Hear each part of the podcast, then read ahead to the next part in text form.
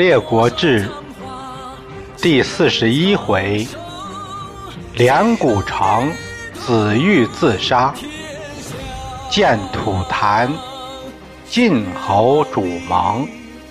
第三节：晋文公会邀诸侯。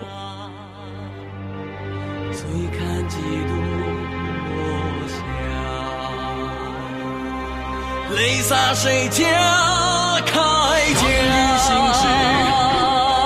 你兵我马，女子写信，修我兵家。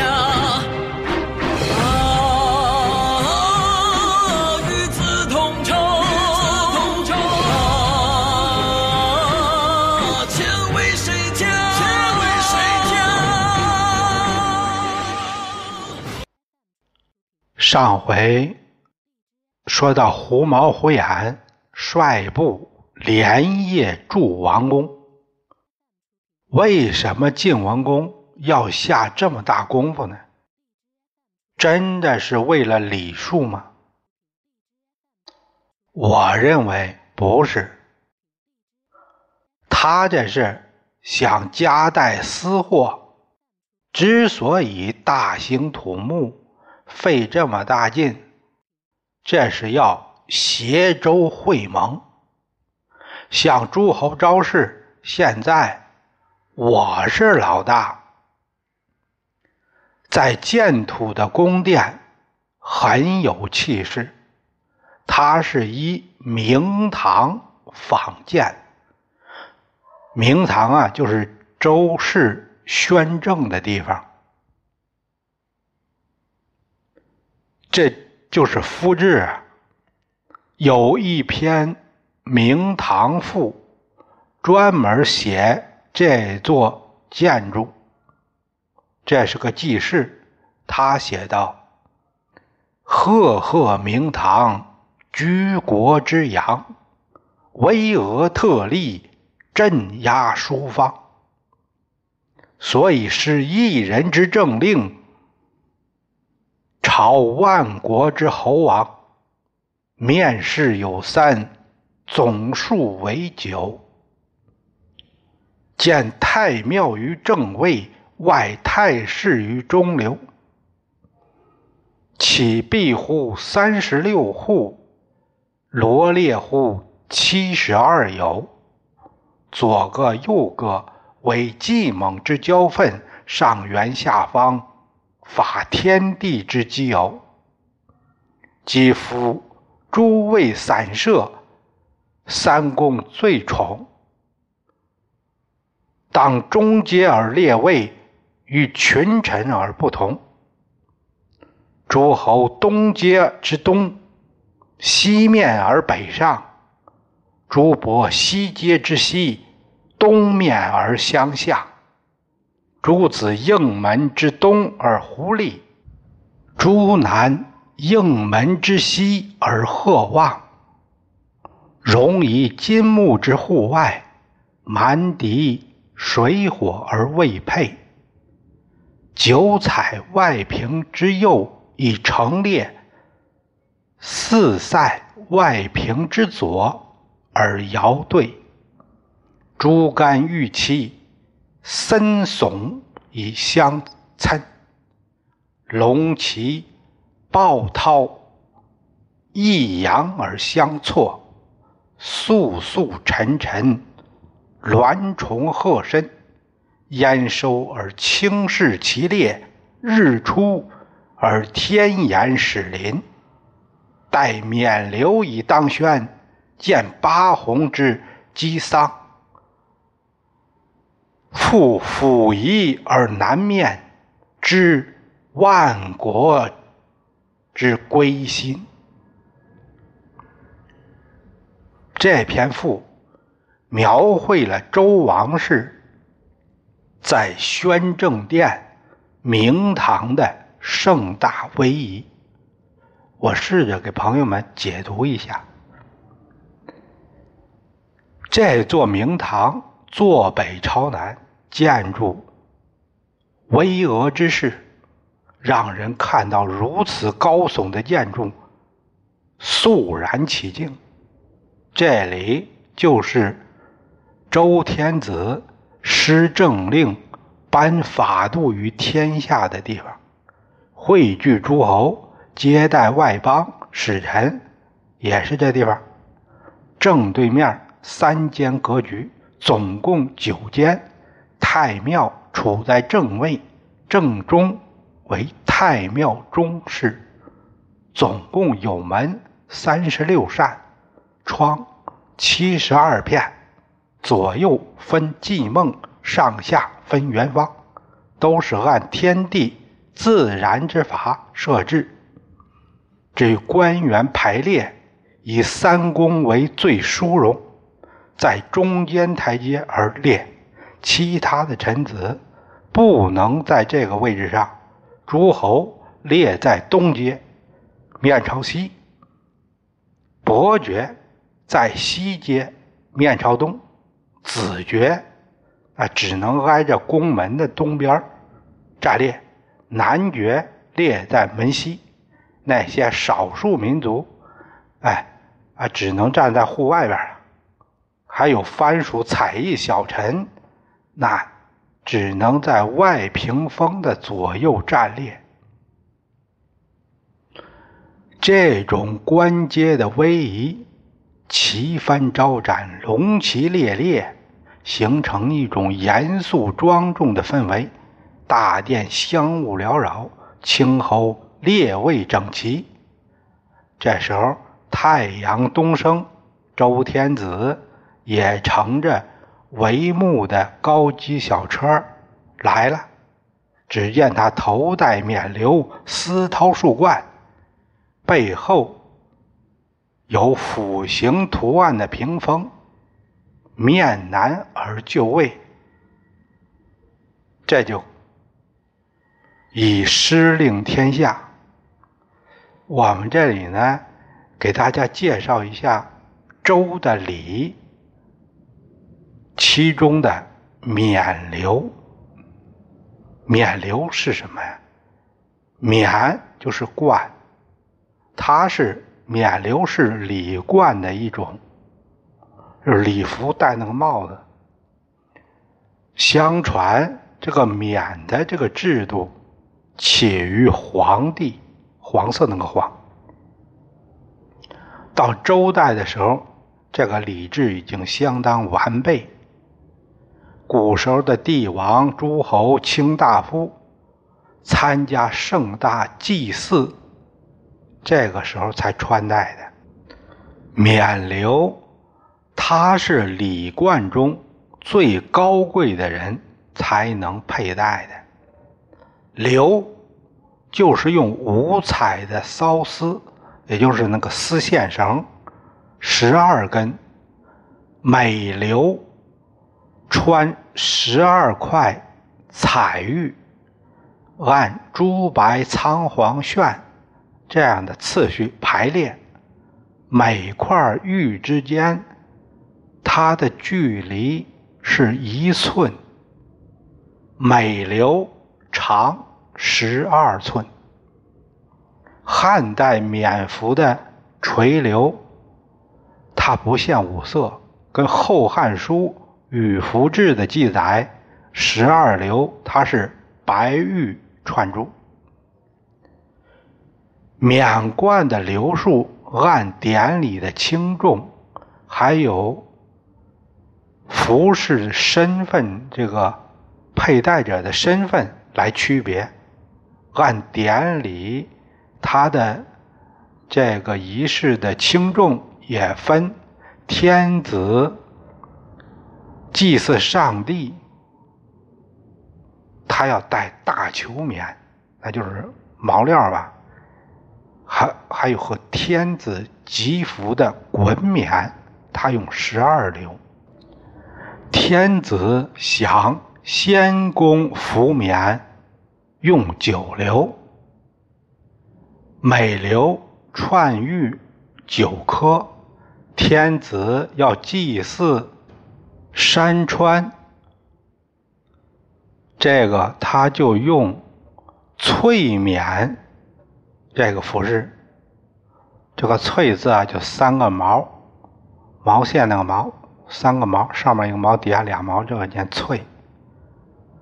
啊，翠冕它用七流，那用七流呢，就是穿七颗玉。天子如果祭社稷，他就是这个祭祀的时候，五四服。穿五四服冕叫西冕，还用五流，每串啊五颗玉。天子如果祭群小服炫冕，还用三流，那个每个流呢三颗玉。按服用身份这个地位，这个地位，这个人的地位不同。只有天子的衮冕用十二流，那个流的冠呢？冠玉是十二颗。公爵他的服服饰要低于天子的衮冕，他用九流，那也就是他的流冠是九颗玉。侯伯啊，只能服冕。用七流，他呢就是每个冠玉是七颗。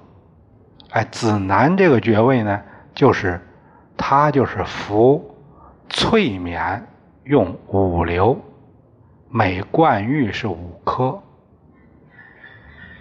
卿大夫他服炫冕，按官位的高低，炫冕又有六流、四流、二流这样的区别。三公以下只用前流，没有后流。凡是地位高的人，可以穿地位低的人的这个服饰，可是地位低的人不允许越位穿高于规定的礼服，不然就是僭越，要受到惩罚的。天子是十二流。那周的诸侯王，他的王公，这个流就有九流、七流、五流这样的分。后来这个流，慢慢的只有帝王，其他的统统的不准佩戴。那这个流，冕流，后来就成了帝王的代称。前面咱们。看了这个服饰的这个简呃这个介绍，就是你说，就是他这个礼啊，相当的繁复。在这个王宫的左右又建设了很多间别馆，啊，昼夜加这个加班啊，为什么这这这些诸侯得住啊？一个多月。工程完工，晋文公、传西诸侯都要在五月朔日到建土聚齐。啊，不是中午啊，表面上不是中午啊，周王在这儿呢啊。这样，宋成公王臣、齐昭公潘，那和晋都没得说了。郑文公杰，他本来是楚那边的，这不是没办法吗？新晋依附了晋国，越是这个角色，越要表现的积极点儿。他第一个就先到了。鲁僖公申、陈穆公款、蔡庄公贾武，这都是楚国的那楚党，现在有点尴尬。但是怕降罪，硬着头皮也得来呀。像那些诸举小国就不用提了，哪凉快啊？到哪儿来？只有许国的许西公叶，他感觉自己都跟楚这么久了，现在一看人家晋有点气色，那就跟人家去，这也太难为情了。还有他从心里心里打心眼儿啊，就不愿跟晋混，所以他没来。秦穆公任浩，他和晋的关系不错，但是中国诸侯的 party，他们秦国一直没参加过。哎呀，这次去不去呢？他一直拿不定主意。魏成功正，他还下野在相牛呢。曹共公相那更惨，他在五路还关着呢。晋侯前面答应说给人家复国，到现在也不提了，所以他们也没办法复会。咱们看魏成功这边，他听说晋侯要搞盟主大会。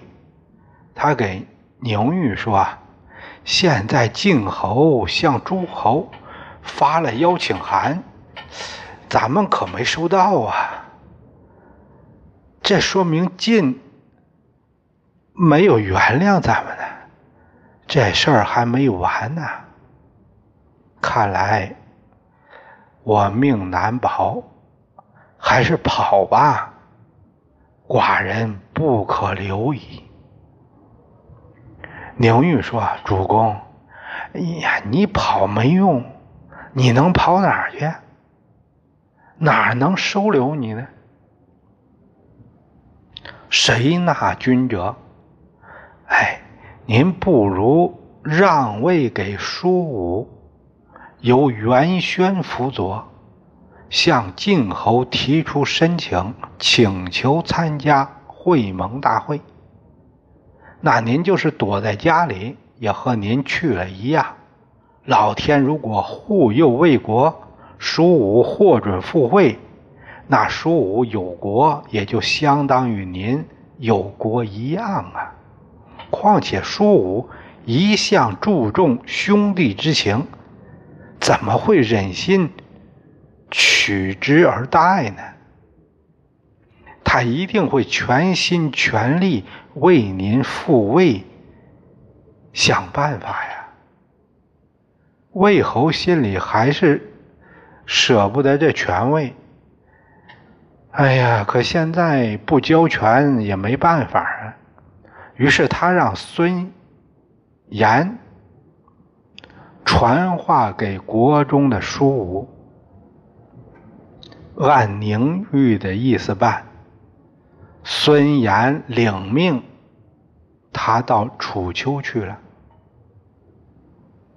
那你看我现在可以脱身了吧？我能去哪儿呢？明玉皱着眉，他在分析利害，他也在想，这去哪儿呢？哎，你看我去楚怎么样？哎呀，楚啊！虽然是姻亲关系，可是那是晋的敌国呀，并且前段时间你还给人家写了一个断交国书，不能去了。哎，不如去陈国吧。陈现在跟晋混去了，也可以顺便让陈。帮着给咱求个情，和晋搞好关系。不对，当初我和楚断交，那不是逼的我吗？也不是我本意。楚应该能原谅我。现在晋楚两家还说不定。哪家最后胜出呢？让舒武跟晋混，我呢跟楚混，这样两边都有咱们魏。他们哪家胜，我们都不怕。你说呢？这魏侯想的是真高。魏侯拿定主意，就要跟楚套近乎。结果派去的魏使受到楚边人追而立之，什么呀？就是根本没见到楚王，就让人家国境守国境的士兵轰出来，不说追着骂。立呀，上面一个一二三，上面一个四，一二三四那个四，下边一个言，说话那个言语的言，立之就是骂，追着骂，那多难听，没有说。各位自己想去吧，这个多难堪呢！魏侯一看此路不通，只好选择去陈国，他这才服了宁玉的见地。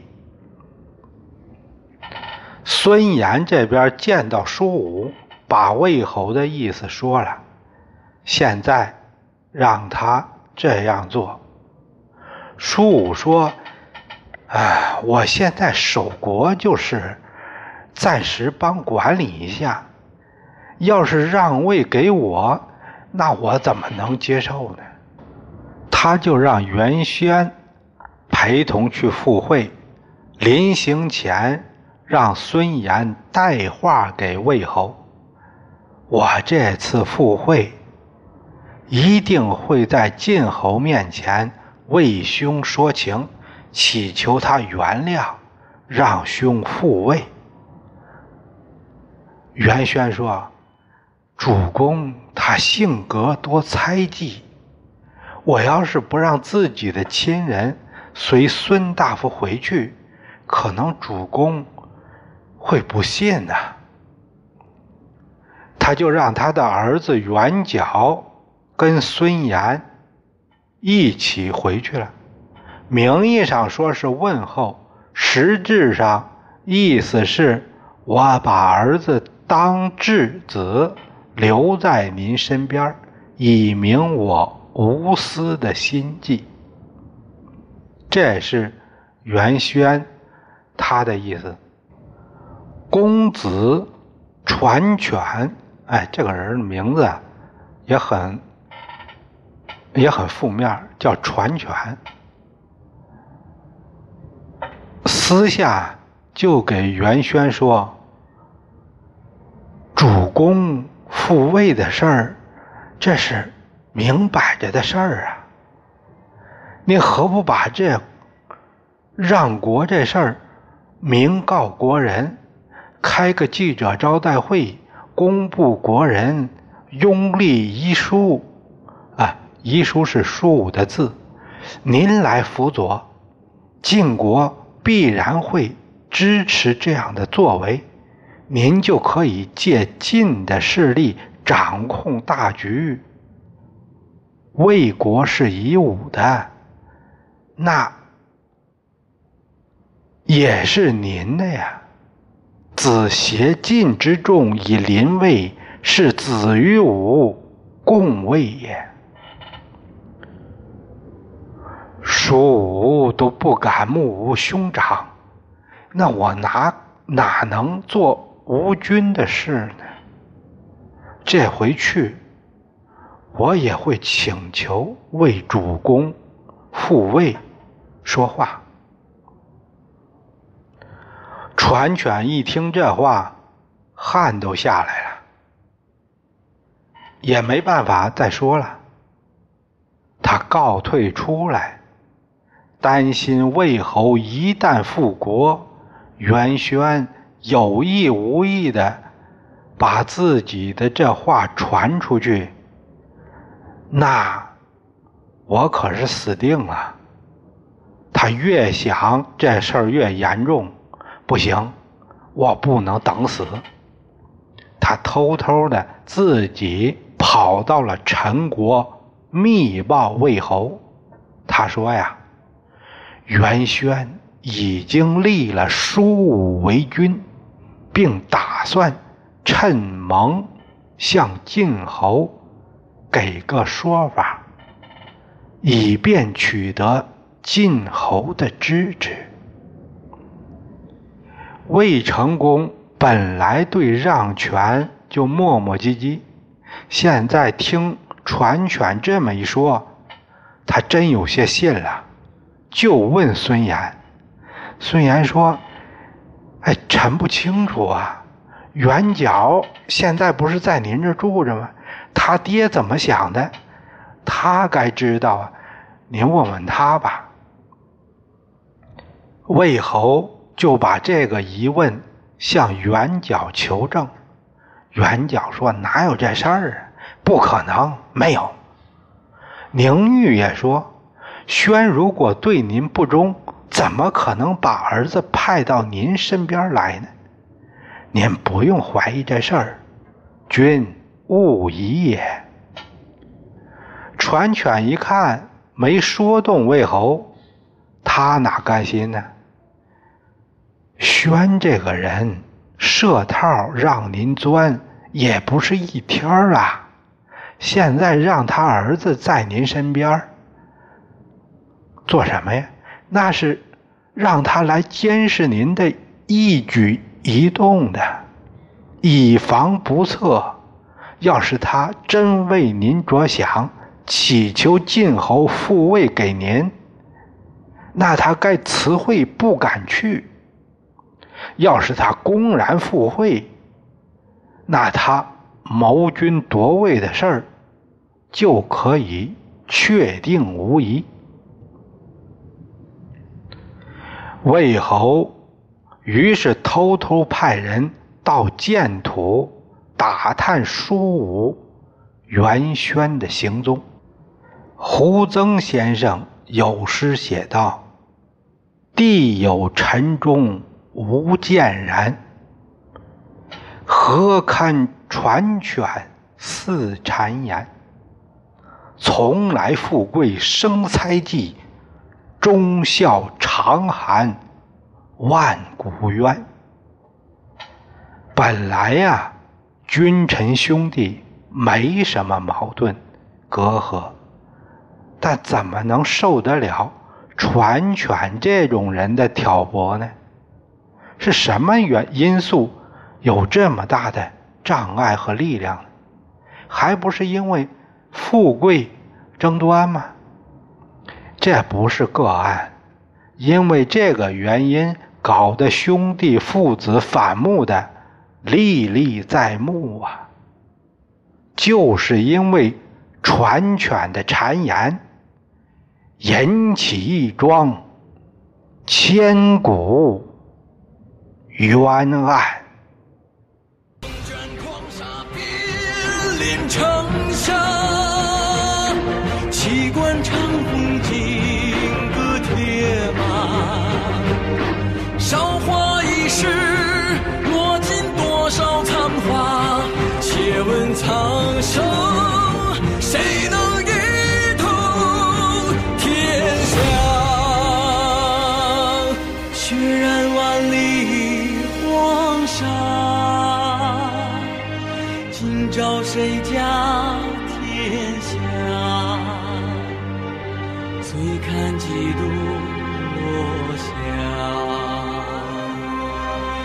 在谁家开间